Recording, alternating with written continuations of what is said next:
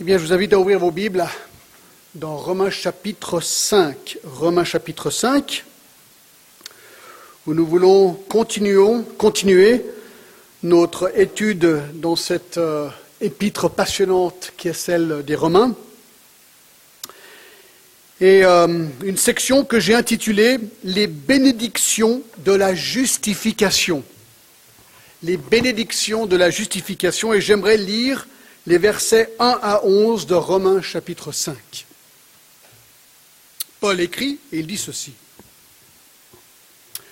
Étant donc justifiés par la foi, nous avons la paix avec Dieu par notre Seigneur Jésus-Christ, à qui nous devons d'avoir eu par la foi accès à cette grâce dans laquelle nous demeurons fermes et nous nous glorifions dans l'espérance de la gloire de Dieu.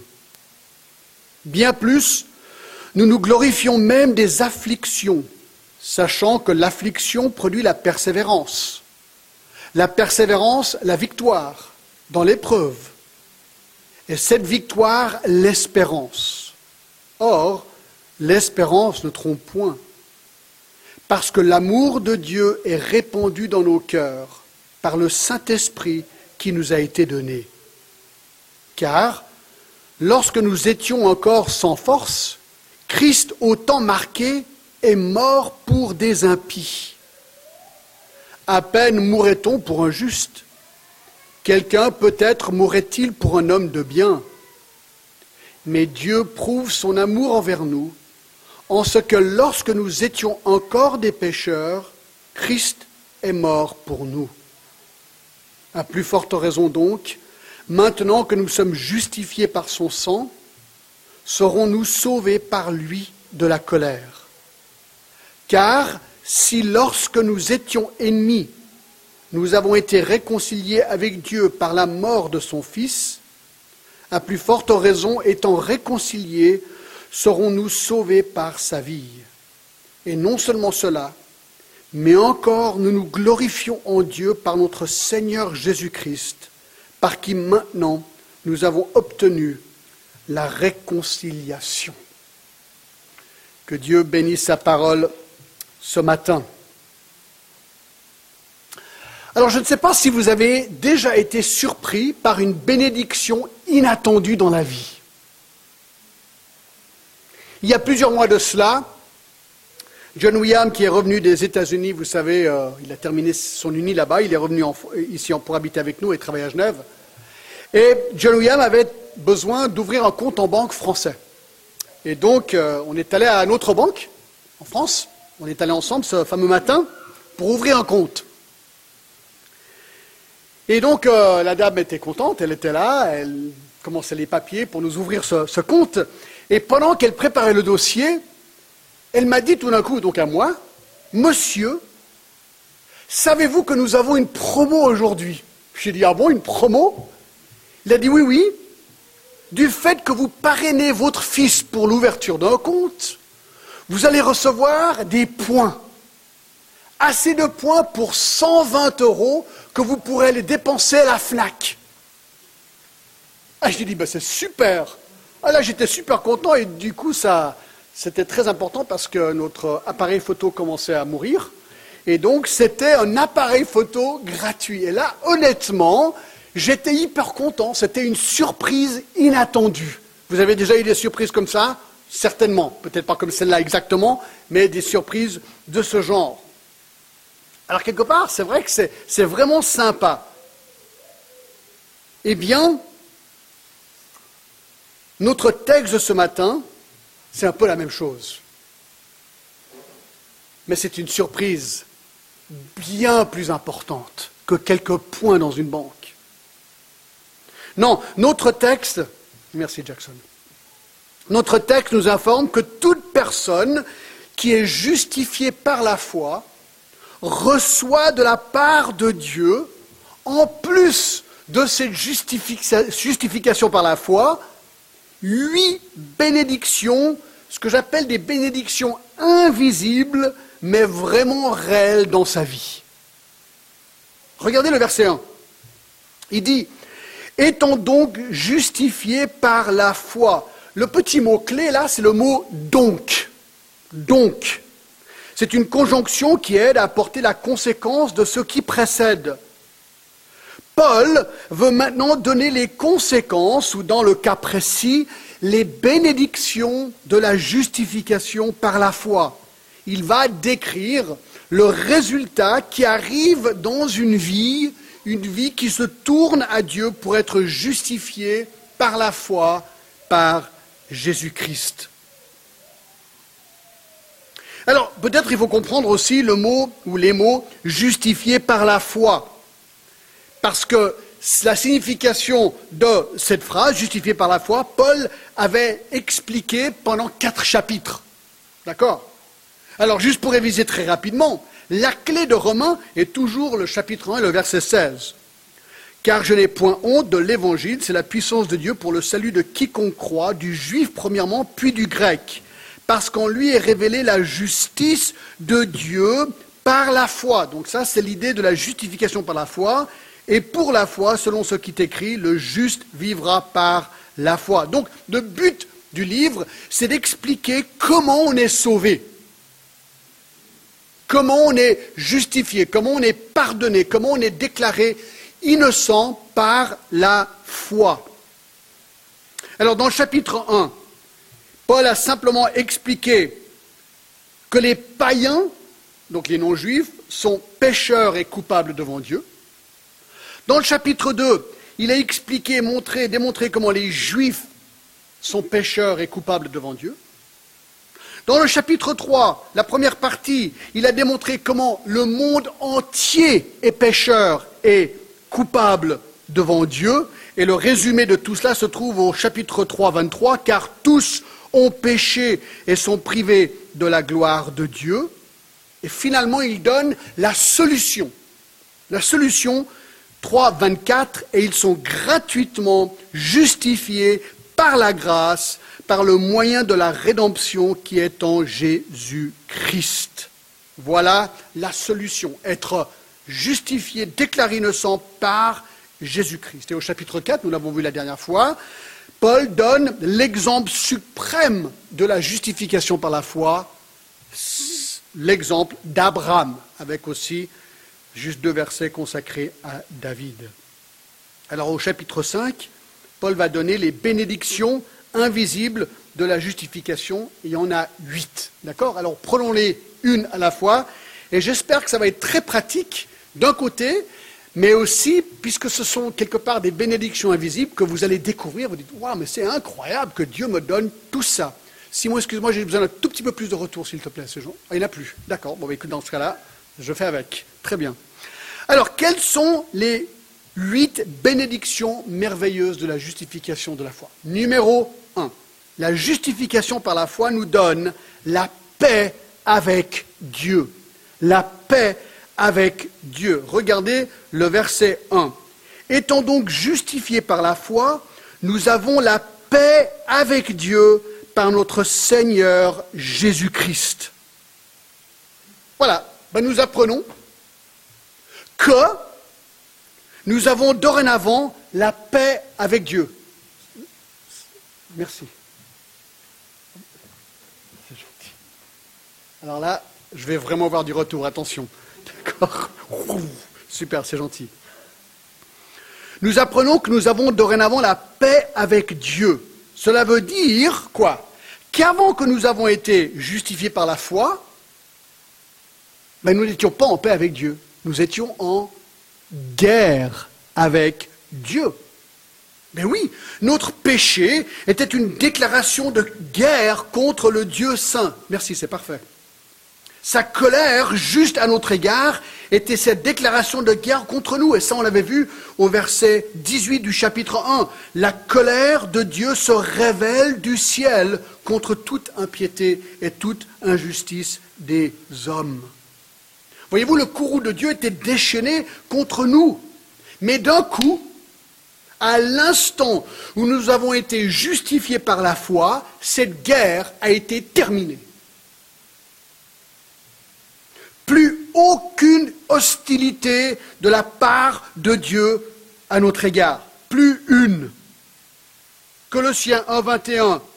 Vous qui étiez autrefois étrangers et ennemis par vos pensées et par vos mauvaises œuvres, il vous a maintenant réconciliés, réconciliés par sa mort dans le corps de sa chair pour vous faire paraître devant lui saint, sans défaut et sans reproche. Nous étions éloignés, maintenant nous sommes rapprochés. Comment cette paix nous a-t-elle été donnée? Eh bien, par notre Seigneur Jésus-Christ, nous dit ce verset. La rédemption de Jésus-Christ nous a rachetés de la malédiction du péché. Il a payé le prix pour nous. On l'a déjà vu, hein, on l'a déjà beaucoup parlé dans les premiers quatre chapitres. Le mur de cette séparation entre nous a été démoli, aboli. Nous avons dorénavant la paix avec Dieu. Alors c'est intéressant aussi de noter. Ce n'est pas aux chrétiens d'essayer de faire la paix avec Dieu. Non, moi je ne peux rien faire. Moi j'ai que mon péché à offrir, qui offense Dieu saint. Non, tout ce que je peux faire, c'est d'accepter la paix que Dieu m'offre à cause de son Fils Jésus-Christ. Moi je ne peux qu'accepter ce que Dieu offre. C'est un cadeau. Et je, je dois en jouir. Ce n'est même, même, pas un commandement c'est une bénédiction. J'accepte la paix et j'en jouis pour le reste de ma vie. Quelque part, ce serait stupide, n'est-ce pas, de continuer à tirer contre celui qui m'offre la paix. Alors voilà ce que Dieu nous offre. Alors c'est vrai, je me suis posé la question, est-ce qu'il y a quelque chose à apprendre ici avec nous? Et surtout par rapport à ce que nous, parfois, on peut avoir des tensions, où la guerre, hein, ça peut arriver, la guerre peut s'établir entre des personnes. Comment faire pour rétablir la paix entre nous lorsque deux personnes sont en guerre ou lorsqu'une relation est coupée pour une raison ou une autre? Moi, je pense qu'il y a quatre étapes très simples. Alors, ce n'est pas toujours simple, on se comprend, de rétablir la paix, mais je pense que le procédé se résume en quatre étapes. Je vous les donne rapidement. Numéro un, reconnaître que ce n'est pas toujours possible de rétablir la relation, mais on peut essayer. On peut essayer. Et là, ça me rappelle Romains 12, 18 qui dit S'il est possible, autant que cela dépend de vous, soyez en paix avec tous les hommes. Si, si un problème a eu lieu entre moi et quelqu'un, je devrais essayer de rétablir la paix. Que ce soit possible ou pas. Paul reconnaît que ce n'est pas toujours possible, mais il faut essayer. Deux. Deux. Je prends l'initiative même si c'est l'autre qui m'a blessé. Là, c'est plus dur. regardez, qui a pris l'initiative vis-à-vis de Dieu et nous? C'est bien Dieu. Si Dieu n'avait pas initié en offrant son Fils Jésus-Christ pour moi, s'il ne m'avait pas trouvé, s'il ne m'avait pas cherché, si son esprit n'avait pas convaincu mon cœur de reconnaître mon péché, de me tourner à Jésus-Christ, ben je ne serais jamais devenu chrétien. Donc, quelque part, c'est Dieu qui a initié. Nous avons péché contre lui. Alors voilà. Donc, quand je suis en défaut avec quelqu'un, même si peut-être c'est l'autre qui est en tort, pourquoi est-ce que je ne prendrais pas l'initiative pour essayer de rétablir la paix? Je pense que c'est l'exemple que Dieu nous marche pas. On peut essayer. Trois. Trois. Beaucoup plus dur encore. Je décide d'offrir le pardon inconditionnel. Inconditionnel. Ceci est une action qui est prise dans le cœur entre moi et Dieu, où je décide de pardonner la dette du mal que la personne a fait contre moi, qu'il y ait repentance de sa part ou pas. Vous dites, wow, alors là, John, c'est vraiment compliqué ce que tu racontes. Mais écoutez, regardez, il y a un verset intéressant, c'est dans Marc 11, et le verset 25. Et lorsque vous êtes debout, faisant votre prière, si vous avez quelque chose contre quelqu'un, pardonnez, afin que votre Père qui est dans les cieux vous pardonne aussi votre offense. Mais si vous ne pardonnez pas, votre Père qui est dans les cieux ne vous pardonnera pas non plus votre offense. C'est intéressant. Il dit que si tu es en train de prier, tu es peut-être au culte, et là tu réalises que tu as quelque chose, que toi, tu as quelque chose contre quelqu'un. Et tu t'en rappelles. Mais il dit pardonne-le. Pardonne-le. Alors là, tu ne peux pas attendre que l'autre te demande pardon pour pardonner. C'est une décision dans ton cœur. Alors bien sûr, l'autre personne est peut-être coupable, elle est encore redevable devant Dieu pour le mal qu'il ou elle a commis. Seul Dieu peut leur pardonner leurs péchés. Mais moi, dans mon cœur, je décide que je ne vais plus retenir cette chose contre cette personne. Quatre, je patiente pour le pardon conditionnel. Voyez-vous, dans mon cœur, je peux dire, voilà, écoute, moi, je ne veux plus vivre avec ça, je, je, mets ça de côté, mais ça ne veut pas dire que la relation est rétablie. Non. C'est là où Luc 17 rentre en jeu. Versets 3 et 4, qui dit ceci. Prenez garde à vous-même. Si ton frère a péché, reprends-le. Et s'il se repent, pardonne-lui. S'il a péché contre toi sept fois dans un jour, et que sept fois il revienne à toi disant Je me repens, tu lui pardonneras. Voyez-vous, ça c'est euh, le pardon conditionnel, c'est-à-dire qu'à un moment donné, cette personne qui m'a offensé, j'ai déjà pardonné dans mon cœur, mais il y a encore une tension dans la relation, c'est que lorsque cette personne vient et me demande pardon, que là, la relation peut être vraiment rétablie. Et là, je dois lui pardonner si la personne.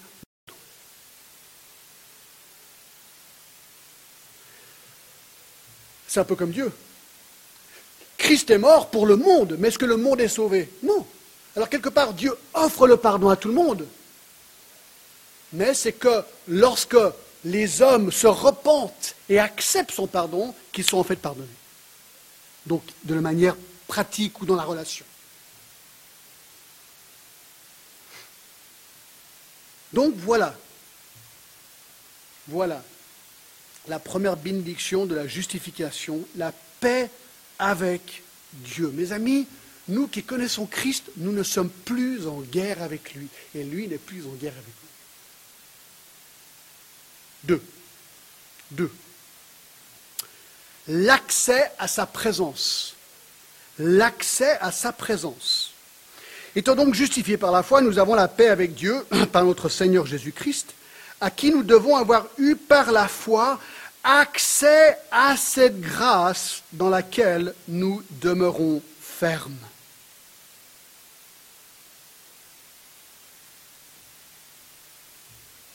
C'est intéressant, il nous dit qu'ici, lorsque nous sommes justifiés par la foi, lorsque nous sommes sauvés, on reçoit accès à cette grâce, qui nous montre de nouveau qu'on n'avait pas accès sans que lui nous ouvre l'accès. Alors bien sûr, en pensant à cette idée d'accès à sa grâce, d'accès à la grâce de Dieu, accès à Dieu, le juif pensait tout de suite au tabernacle ou au temple. J'aimerais vous montrer des photos pour que vous compreniez un petit peu à quoi le juif pensait ici. Nous avons ici une, euh, image du temple qui a été construit à Jérusalem. Vous verrez que sur cette image, il y a plusieurs cours. Alors le temple lui-même, vous le voyez là à droite, mais regardez les cours. Il y avait en premier ce qu'on appelait la cour des païens. C'est là où les païens ou les non-juifs pouvaient aller dans cette cour, mais ils ne pouvaient pas aller plus loin que cela. Une enseigne eh, disait que celui qui allait plus loin que ce mur serait puni de mort. Donc c'était grave. Il y avait ensuite la cour des femmes. Les femmes avaient le droit d'aller dans cette cour, mais pas plus loin. Il y avait ensuite la cour d'Israël. Seuls les hommes juifs avaient le droit d'y accéder. Ensuite, il y avait le temple. le temple est divisé lui-même en deux parties. Vous voyez, donc ça c'est une image du tabernacle, mais on voit bien dans cette image. Il y avait le lieu saint, il y avait le lieu très saint.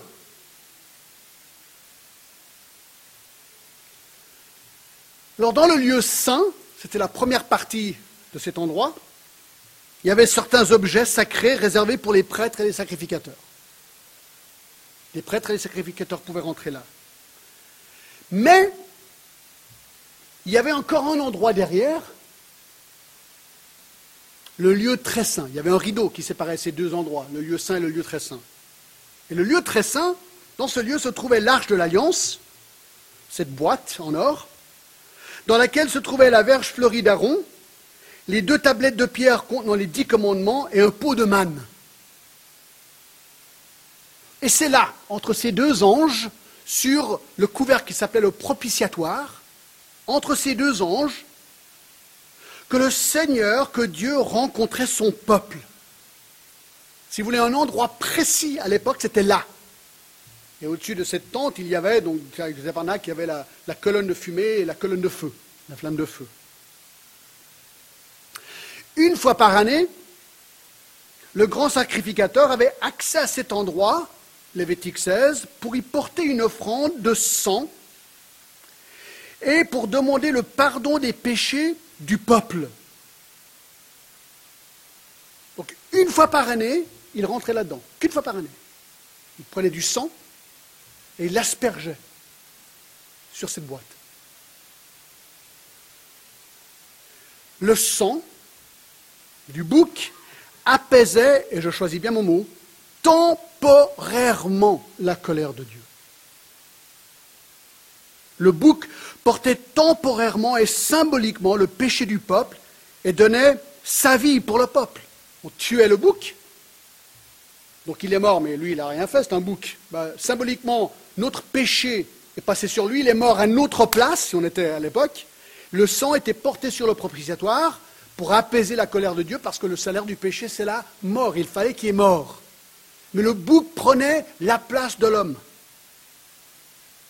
Et le problème, c'est que le livre des Hébreux nous rappelle, nous rappelle qu'il fallait recommencer chaque année, car le sang des boucs ne peut pas pardonner le péché. Non, tout cela pointait vers l'agneau parfait de Dieu, le Messie, qui viendrait un jour et une fois pour toutes offrait sa vie pour le monde. Alors, il faut savoir qu'entre le lieu saint et un rideau, très épais. Quelque chose d'extraordinaire s'est passé lorsque Jésus a rendu l'Esprit sur la croix et lorsqu'il est mort. Un détail qu'il ne faut surtout pas manquer. Matthieu 27, verset 45. Depuis la sixième heure jusqu'à la neuvième, il y eut des ténèbres sur toute la terre. Jésus est crucifié là. Et vers la neuvième heure, Jésus s'écria d'une voix forte, Eli, Eli, lama sabachthani, c'est-à-dire, mon Dieu, mon Dieu, pourquoi m'as-tu abandonné? Quelques-uns de ceux qui étaient là l'ayant entendu dire Il appelle Élie. Et aussitôt l'un d'eux courut prendre une éponge qu'il remplit de vinaigre et l'ayant fixé à un roseau, il lui donna à boire. Mais les autres dirent Laisse, voyons si Élie viendra le sauver. Jésus poussa de nouveau un grand cri et rendit l'esprit. Donc là, il meurt. Prochain verset. Et voici, tenez-vous bien, le voile du temple se déchira en deux depuis le haut jusqu'en bas. Le rideau s'est déchiré du haut jusqu'en bas pour montrer que c'est Dieu qui l'a déchiré. Parce que si c'était un homme qui avait voulu le déchirer, comment est-ce qu'il l'aurait fait? Il aurait déchiré du bas en haut. C'est beaucoup plus facile. Mais là, il a été déchiré du haut en bas. Pourquoi? Eh bien, mes amis, pour montrer pour la première fois qu'à partir de ce jour, à cause du sacrifice de l'agneau parfait de Dieu, il y a maintenant accès direct dans la présence de Dieu. Voilà ce qu'il était en train de dire par cette rupture. Imaginez les prêtres là-dedans qui voyaient ça.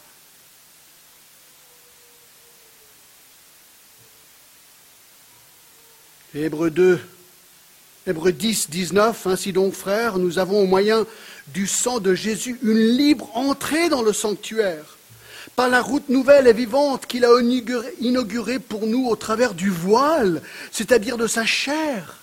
Et nous avons un souverain sacrificateur de Dieu. Approchons-nous donc avec un cœur sincère, dans la plénitude de la foi, les cœurs purifiés d'une mauvaise conscience et le corps lavé d'une eau pure retenons fermement la profession de notre espérance par celui qui a fait la promesse et est fidèle. Il est en train de dire, nous pouvons rentrer dans le sein des saints à cause du sang de Jésus-Christ. Il n'y a plus de voile. Nous avons accès pleinement à lui et à cause de sa grâce. Car par lui, Ephésiens 2, 18 nous dit, les uns et les autres, nous avons accès auprès du Père dans un même esprit. Écoutez encore 1 Timothée 2, 3, cela est bon et agréable devant Dieu notre Sauveur, qui veut que tous les hommes soient sauvés et parviennent à la connaissance de la vérité, car il y a un seul Dieu et aussi un seul médiateur entre Dieu et les hommes, Jésus-Christ homme. C'est à cause de lui que nous avons accès direct à Dieu. Alors moi, je ne comprends pas, je ne comprends pas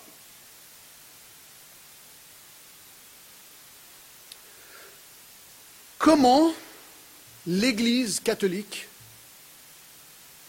demande ou enseigne que Marie, la maman de Jésus, est médiatrice. Ou comment on peut béatifier les papes et qu'on peut leur prier ou les prier. D'où est-ce que ça vient cela? C'est pas de la Bible. Ça ne vient pas de la Bible. Mais regardez, c'est clair. Nous avons accès direct à Dieu, un seul médiateur, Jésus-Christ. Point à la ligne. Ça, mes amis, c'est la bonne nouvelle de l'Évangile. C'est ça la bonne nouvelle de l'Évangile. Nous avons la paix avec Dieu et nous avons l'accès à sa présence. Trois. Trois. Troisième bénédiction de la justification, nous avons l'espérance de la gloire. L'espérance de la gloire. Alors on est de nouveau dans Romains 5, verset 2, à qui nous devons avoir eu parfois accès à cette grâce dans laquelle nous demeurons fermes et nous nous glorifions dans l'espérance de la gloire de Dieu.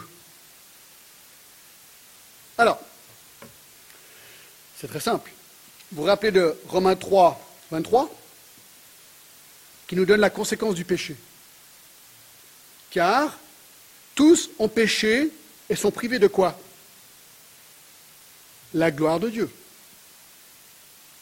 La gloire de Dieu. Le péché nous prive de la gloire de Dieu.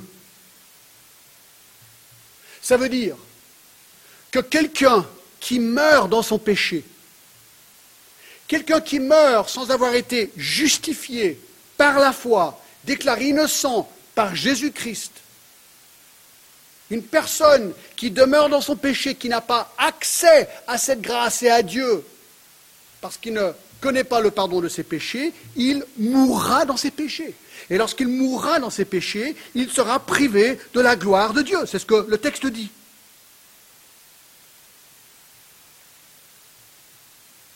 Ça veut dire qu'il n'ira pas, pas au ciel. C'est simple que ça. Jean 3, 36, celui qui croit au Fils a la vie éternelle, celui qui ne croit pas au Fils ne verra point la vie, mais la colère de Dieu demeure sur lui.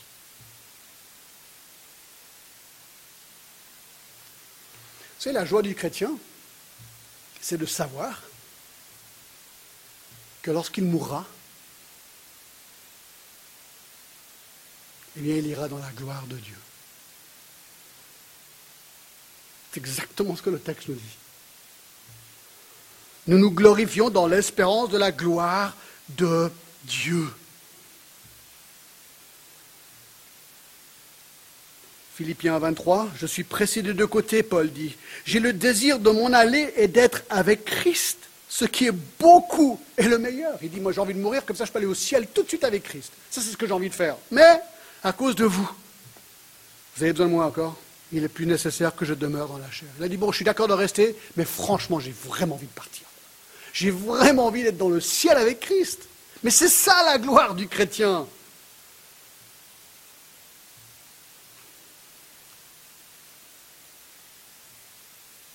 Incroyable les promesses qui nous sont faites. C'est pourquoi nous ne perdons pas courage. 2 Corinthiens 4, 16. Et même si notre homme extérieur se détruit, notre homme intérieur se renouvelle de jour en jour. car nos légères afflictions du moment présent produisent pour nous, au-delà de toute mesure, un poids éternel de gloire, parce que nous regardons non point aux choses visibles, mais à celles qui sont invisibles, car les choses visibles sont passagères et les invisibles sont éternelles. Paul dit, voilà, je souffre, je souffre cruellement, mais comparé à ce qui m'attend, je suis OK.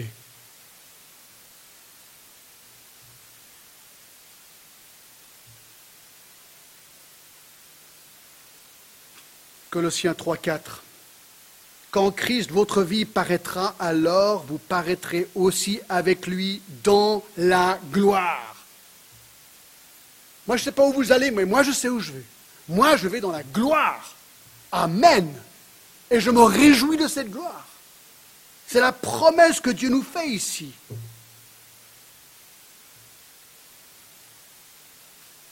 il y a beaucoup de versets, on pourrait passer toute la journée sur, euh, sur ça. Romains 8, 18. J'estime que les souffrances du temps présent ne sauraient être comparées à la gloire à venir qui sera révélée. C'est intéressant, il dit dans ce verset, nous nous glorifions de cette gloire. Alors ça veut dire quoi? Alors le mot, c'est en fait se vanter.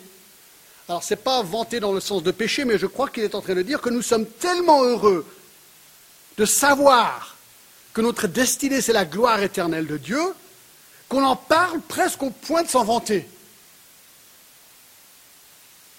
On se glorifie de cette réalité, pas parce qu'on en est pour quelque chose, mais parce qu'on l'a reçu gratuitement. C'est une grâce et une bénédiction que nous avons reçue de notre justification. Certains de vous connaissez euh, M. Franck, qu'on a, a, connu à la Servette il y a des années en arrière. Et M. Franck euh, est un homme âgé qui a été missionnaire euh, au Maroc pendant de nombreuses années, un homme vraiment de Dieu.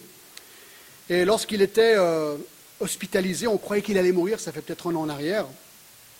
Je suis allé le voir à l'hôpital. Et quand, quand, je suis allé à son lit, j'ai vu là vraiment un homme mourant. moi, je pensais que vraiment j'étais le dernier à le voir. Bon, en fait, le Seigneur lui a encore donné grâce, quelques mois de vie avant qu'il ait décédé. Mais je me rappelle, il m'a frappé, parce que quand je suis arrivé à l'hôtel, euh, à l'hôtel, à, l'hôpital, euh, il ne pouvait pas parler. Il respirait très fort. Je le, croyais inconscient. Mais je lui ai parlé, puis il a ouvert ses yeux. Et en me regardant, il essayait de parler avec sa bouche, mais il n'y avait rien qui sortait. Mais je voyais qu'il essayait de dire quelque chose. Alors j'ai mis mon oreille tout près de sa bouche je touchais presque ses lèvres et j'ai entendu ceci. Christ est ma vie. Mourir m'est un gain. Il citait Philippiens 1, 21 23. Christ est ma vie et mourir m'est un gain. Et vous voyez, c'est en regardant un chrétien mourir et comparer un chrétien à un non-chrétien qui meurt. Écoutez, si vous n'êtes pas convaincu de l'évangile, mes amis, venez avec moi, regardez un chrétien mourir. Et là, vous serez convaincu. Là, vous serez convaincu. Ça, c'est la gloire qui nous attend. Et moi, je vais être comme M. Franck. J'espère que les dernières paroles que je prononcerai de ma bouche seront ces paroles-là. Christ est ma vie et mourir m'est un gain. Quatre. Quatre. Les bénédictions de la justification, la paix avec Dieu, l'accès à sa présence, l'espérance de la gloire. Quatre. La fortitude de vie. La fortitude de vie. Là, ça devient très pratique, mes amis. Regardez. Le verset 3.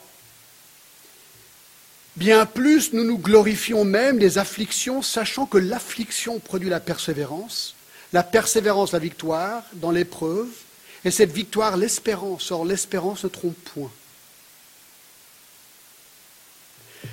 J'ai envie de dire heureusement que les versets 3 et 4 sont là. Car certains pourraient conclure que la justification par la foi, notre salut, veut dire Ah, ben écoute, c'est super, là on reçoit tout, on reçoit le pardon des péchés, la paix avec Dieu, l'accès à sa présence, l'espérance de sa gloire. Ben écoute, c'est la vie parfaite là. Il n'y a plus de problème. Venez à Christ, il n'y aura plus de problème. On pourrait presque penser ça, tellement c'est bien de venir à Christ. Est-ce que ça veut dire que tu deviens chrétien, tu n'auras plus de soucis dans la vie, plus d'épreuves?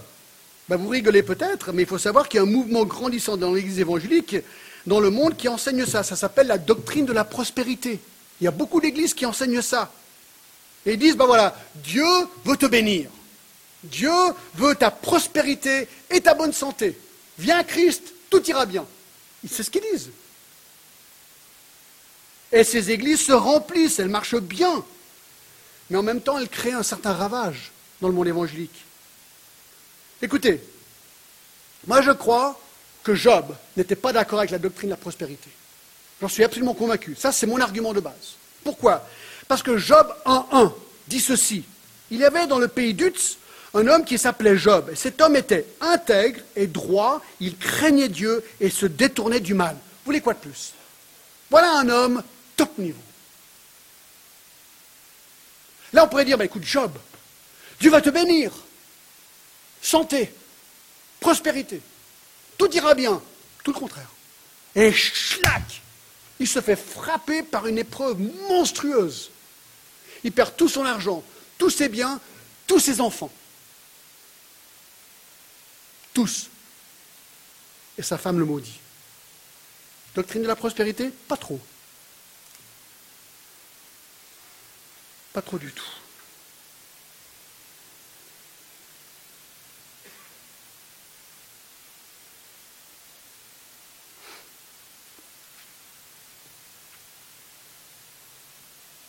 C'est très intéressant, je trouve,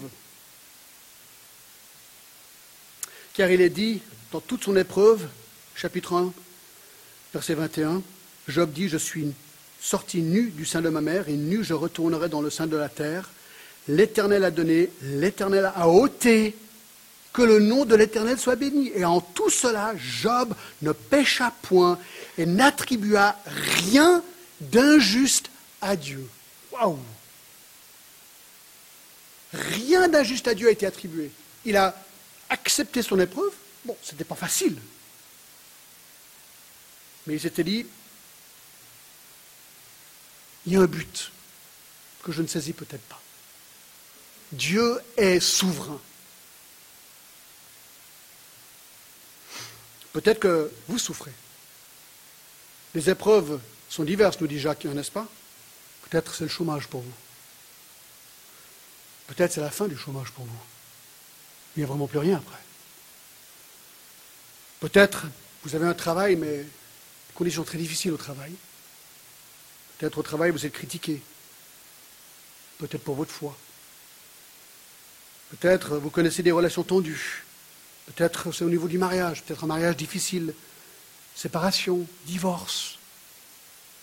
Peut-être au niveau des enfants. Peut-être vous souffrez la culpabilité peut-être de l'avortement. Vous avez des enfants qui sont rebelles, qui ne vous obéissent pas peut-être.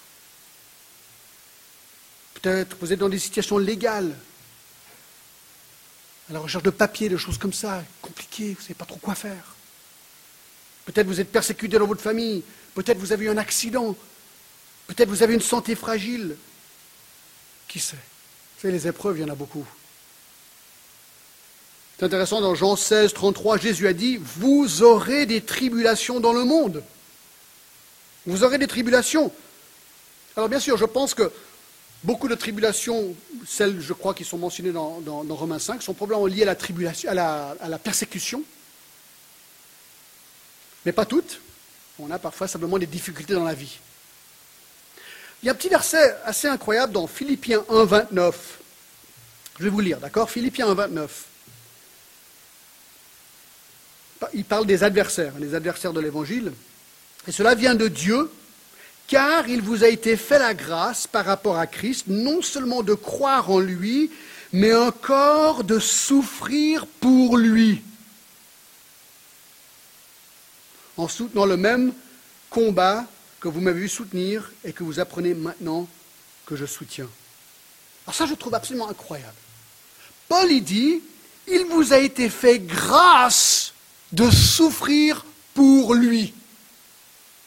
Vous dites quoi? C'est une grâce de souffrir pour lui?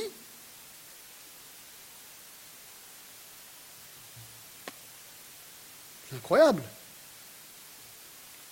Dans 1 Pierre 4 et le verset 12, on lit ceci, mes bien-aimés, ne trouvez pas étrange d'être dans la fournaise de l'épreuve comme s'il vous arrivait quelque chose d'extraordinaire. Ça, ce n'est pas tout à fait la doctrine de la prospérité. Non, l'épreuve.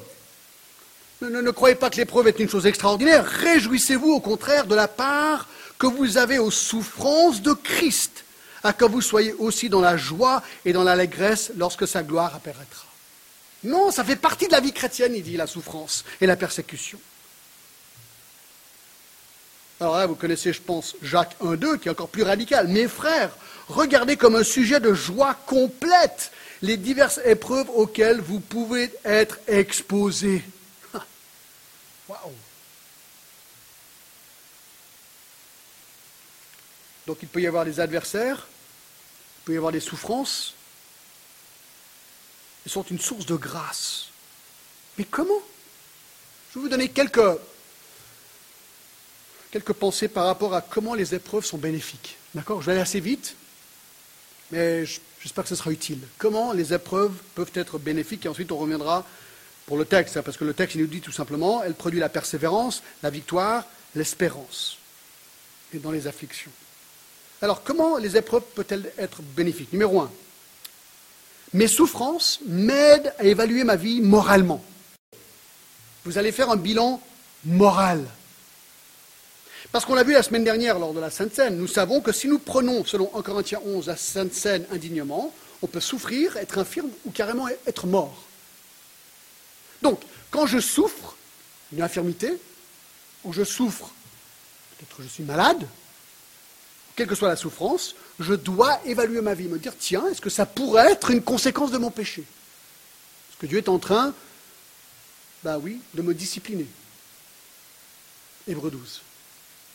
Deux. Deux. Dans notre souffrance, nous sommes directement associés aux souffrances de Jésus, qui lui a souffert pour nous. C'est ce qu'on a vu, hein Il dit, car il vous a été fait grâce par rapport à Christ, non seulement de croire en lui, mais de souffrir pour lui. Lorsque je souffre, ça me fait penser au fait que Jésus a souffert pour moi. Et en souffrant pour lui, je comprends un peu plus sa souffrance pour moi. Surtout si ma souffrance est liée à la persécution. Trois, très intéressant. La souffrance endurée à la gloire de Dieu me confirme l'assurance de mon salut. Ça, c'est intéressant, mes amis. Si vous souffrez et vous persévérez, ça confirme votre salut. Dans Matthieu 13, dans la parabole des semeurs, il est dit ceci, au verset 20, Celui qui a reçu la semence dans les endroits pierreux, c'est celui qui entend la parole, qui la reçoit aussitôt avec joie. Mais il n'a pas de racine en lui.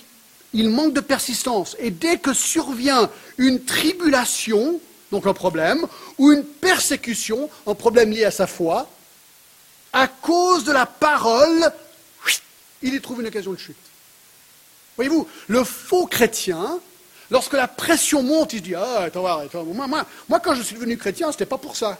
Moi, je signais pas pour, euh, pour, pour, la persécution et la galère. Moi, je signais pour la belle vie, là. Ah non, non, et je pars.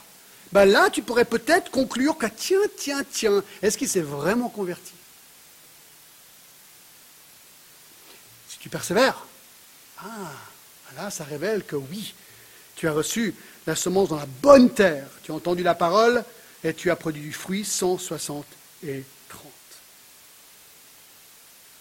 Alors bien sûr, la souffrance, quatrièmement, me fait espérer d'autant plus pour le ciel. Hein, quand je souffre beaucoup, ben, je vais beaucoup plus penser à cette gloire et le ciel dont on a parlé tout à l'heure. Intéressant que ma souffrance, sixièmement, cinquièmement, devient une aide précieuse envers d'autres qui souffrent. Si moi je souffre, d'accord Ça, je le vois beaucoup dans la relation d'aide.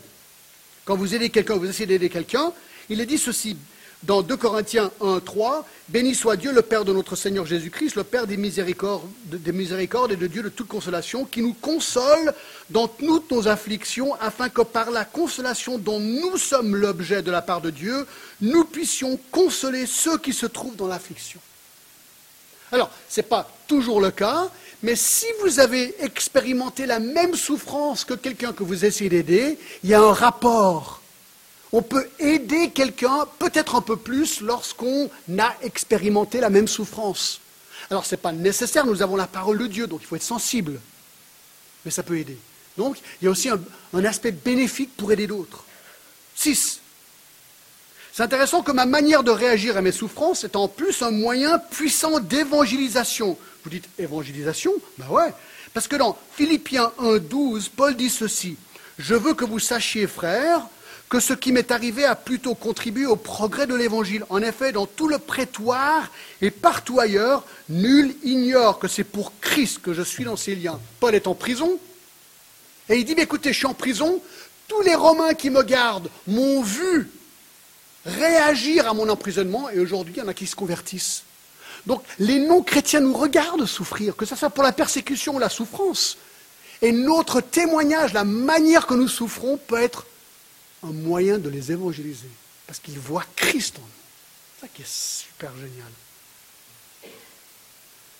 Bien sûr, Romains 8, 28 nous dit aussi que notre souffrance nous façonne à l'image de Christ. Nous façonne à l'image de Christ. Romains 8, 28, ça c'est le verset qu'on aime bien. Nous avons du reste toute chose concourt au bien de ceux qui aiment Dieu, de ceux qui sont appelés à son dessein. Mais pourquoi est-ce que toute chose concourt au bien? Même mes épreuves. Bah, si c'est toute chose, même les épreuves. Pourquoi? Verset 29.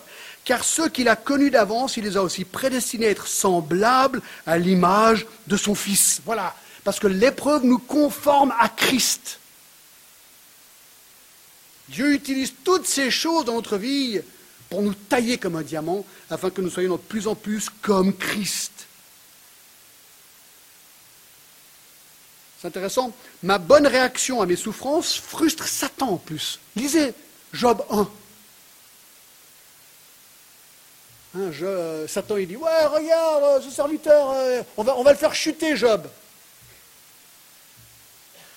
Et Dieu dit Mais non, tu n'y arriveras pas. Et Dieu donne autorisation à Satan de casser Job.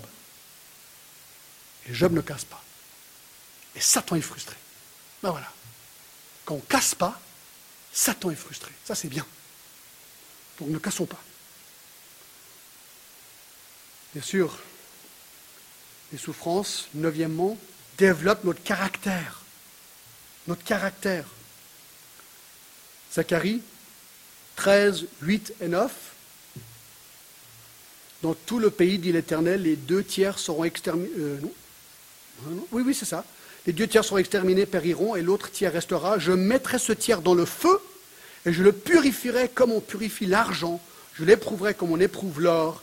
Il invoquera mon nom, et je l'exaucerai. Je dirai, c'est mon peuple, et il dira, l'Éternel est mon Dieu. Voyez-vous, Dieu parfois nous purifie, comme il purifierait de l'or dans du feu ou de l'argent dans du feu, pour être pur.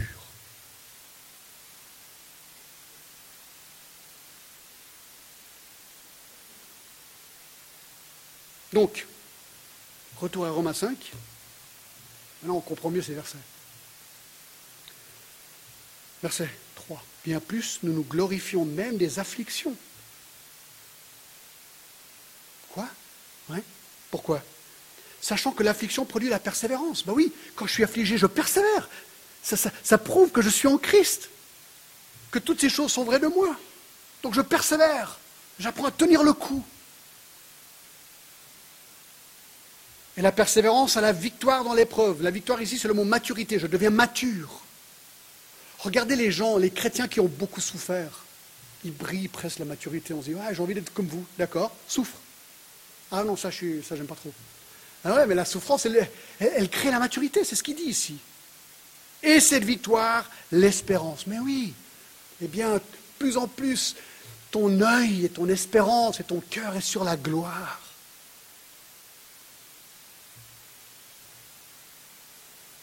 C'est beau, non J'ai entendu l'histoire, je pense qu'elle n'est pas vraie, mais elle est intéressante, alors je vous la donne. Il y avait un potier qui fabriquait les pots, je crois, au Guatemala, ce que j'ai entendu. Il y a un gars, qui, un touriste, qui prenait des photos. Et le potier, il sortait son pot, il faisait comme ça, sur le bord du pot. Il entendait tout, tout. Alors il remettait le pot dans le feu. Il chauffait plus. Il ressortait le pot, tout, Il ressortait. Et au bon moment, il entendait. Il a dit Ah voilà, quand le pot chante, je peux le sortir du feu. Il est pur. C'est un peu pareil avec le chrétien. Nous, on doit apprendre à chanter dans l'épreuve. Tant qu'on ne chante pas, tant qu'on râle, tu retournes dans le feu. Ah. Donc, chantons plus, d'accord? Flavius, s'il te plaît, il faudrait qu'on chante plus, D'accord.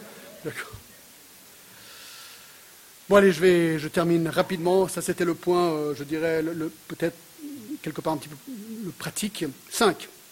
5. Très intéressant.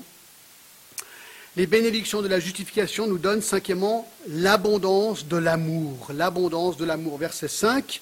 Or, l'espérance ne trompe point, parce que l'amour de Dieu est répandu dans nos cœurs. Verset, je continue.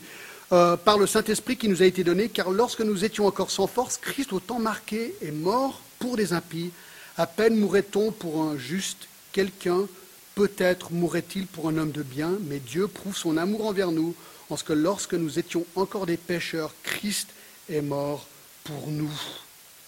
C'est intéressant, il dit ici que l'amour de Dieu a été répandu dans nos cœurs. Et ici, c'est l'amour agapé, c'est l'amour de sacrifice. Il donne l'exemple. Comment est-ce que Dieu nous a aimés? Ben, Il nous a aimés pas parce qu'on était sympa, il nous a aimés parce que nous étions pécheurs et nous ne pouvons rien faire pour nous sortir de notre pétrin.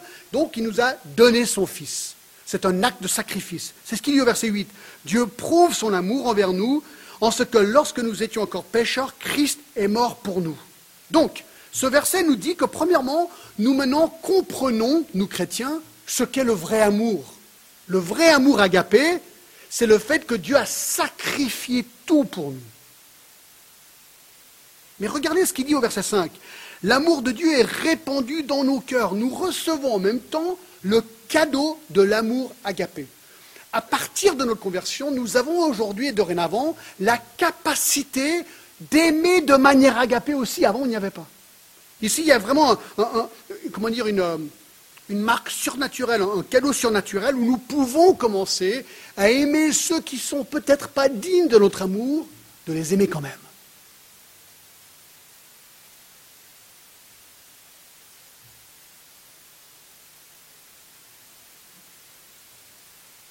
Il dit, c'est facile de mourir pour quelqu'un de sympa. Hein, verset 6 et 7. Facile de mourir pour... Enfin, facile, on se comprend. Mais c'est beaucoup plus simple de peut-être euh, mourir pour euh, votre enfant que de mourir pour quelqu'un qui, ne mérite absolument pas votre, votre sacrifice. C'est ce que Dieu a fait pour nous. C'est ça l'amour agapé.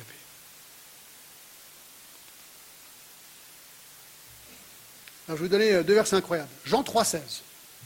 Jean 3,16, vous connaissez, car Dieu a tant aimé le monde qu'il a donné son Fils unique afin que quiconque croit en lui ne périsse point, mais qu'il ait la vie éternelle. Est-ce que vous connaissez 1 Jean 3,16 1 Jean 3,16, nous avons connu l'amour en ce qu'il a donné sa vie pour nous, nous aussi devons donner notre vie pour les frères. Nous pouvons maintenant aimer de manière révolutionnaire. 7. Non, 6. 6. Le don du Saint-Esprit. Écoutez, je donne un cours sur le Saint-Esprit, donc si vous voulez avoir le détail, venez euh, jeudi soir, d'accord? Regardez ce qu'il dit. Verset 5, Or l'espérance ne trompe point, parce que l'amour de Dieu est répandu dans nos cœurs par le Saint-Esprit qui nous a été donné. Absolument fabuleux. Lorsque nous nous sommes convertis à Jésus-Christ, nous avons reçu à cet instant le Saint-Esprit, que nous n'avions pas avant. Vous dites, est-ce que tous les chrétiens reçoivent le Saint-Esprit? Oui, au moment de la conversion. Et comment est-ce qu'on le sait? Romains 8, 9 nous dit ceci. Si quelqu'un n'a pas l'Esprit de Christ, il ne lui a pas. Tu ne peux pas appartenir à Christ sans avoir le Saint-Esprit, c'est impossible. Donc, conclusion, lorsque tu viens à Christ, tu reçois le Saint-Esprit et c'est lui qui te donne la puissance d'évangéliser, acte 1.8, mais aussi la puissance d'être saint, n'est-ce pas? Le Saint-Esprit. Donc on reçoit le don du Saint-Esprit. 7. On reçoit l'élimination de la colère. Encore très logique. Regardez encore ce qu'il dit au verset 9. De plus forte raison, maintenant que nous sommes justifiés par son sang, serons-nous sauvés par lui de la colère. C'est ce que ça veut dire? On est épargné l'enfer. C'est exactement ce qu'il est en train de dire. Nous sommes épargnés l'enfer. Romains 1,18, la colère contre toute impiété, toute injustice des hommes. Mais nous avons été pardonnés. Dieu enlève cette menace sur nous et nous sommes épargnés l'enfer. Et nous le savons parce que Romains 8.1 nous le dit dans ces mots, il n'y a donc maintenant aucune condamnation pour ceux qui sont en Jésus-Christ.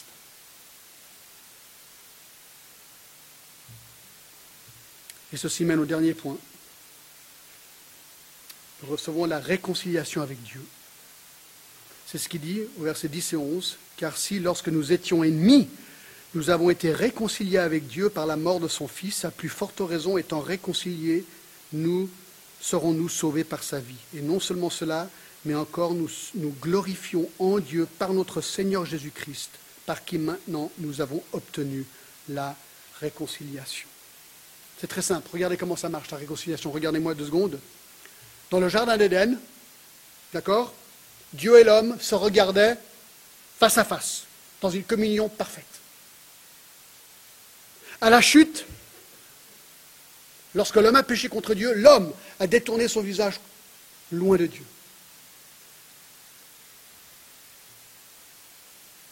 Dieu a détourné son visage de l'homme.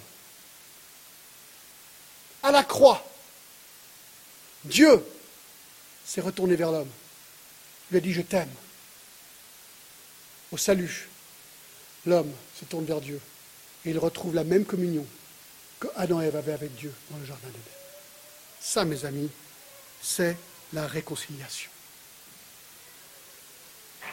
Est-ce que vous avez déjà reçu un cadeau inattendu? Alors, je ne parle pas d'un cadeau de points à votre banque. C'est sympa. Appareil photo, j'accepte. Mes amis, regardez ce que nous recevons gratuitement de la part de Dieu. Lorsque tu crois en Jésus-Christ, lorsque tu reçois de lui la justification par la foi, tu reçois en plus la paix avec Dieu, l'accès à sa présence, l'espérance de la gloire, la fortitude de vie, l'abondance de l'amour, le don du Saint-Esprit, l'élimination de la colère et la réconciliation avec Dieu. Est-ce que je peux entendre un Amen? Amen. Seigneur, merci de tout cœur. Seigneur, nous sommes comblés par ton amour et ta bonté envers nous. Seigneur, s'il y a quelqu'un ici qui ne te connaît pas ce matin, Seigneur, je te prie qu'il vienne à toi en courant et qu'ils acceptent tous ces bienfaits de ta part. Seigneur, ils n'ont qu'à te demander. Jésus-Christ, pardonne mon péché, je m'en détourne, je te le donne. S'il te plaît, sauve-moi et donne-moi tout ça, comme tu le promets. Et Seigneur, s'il y a des chrétiens ce matin qui, peut-être sur un de ces points, peinent, oh Seigneur, je te prie de prendre ta parole et l'appliquer à leur situation, comme tu sais le faire. Et je t'en remercie. Au nom de Jésus-Christ.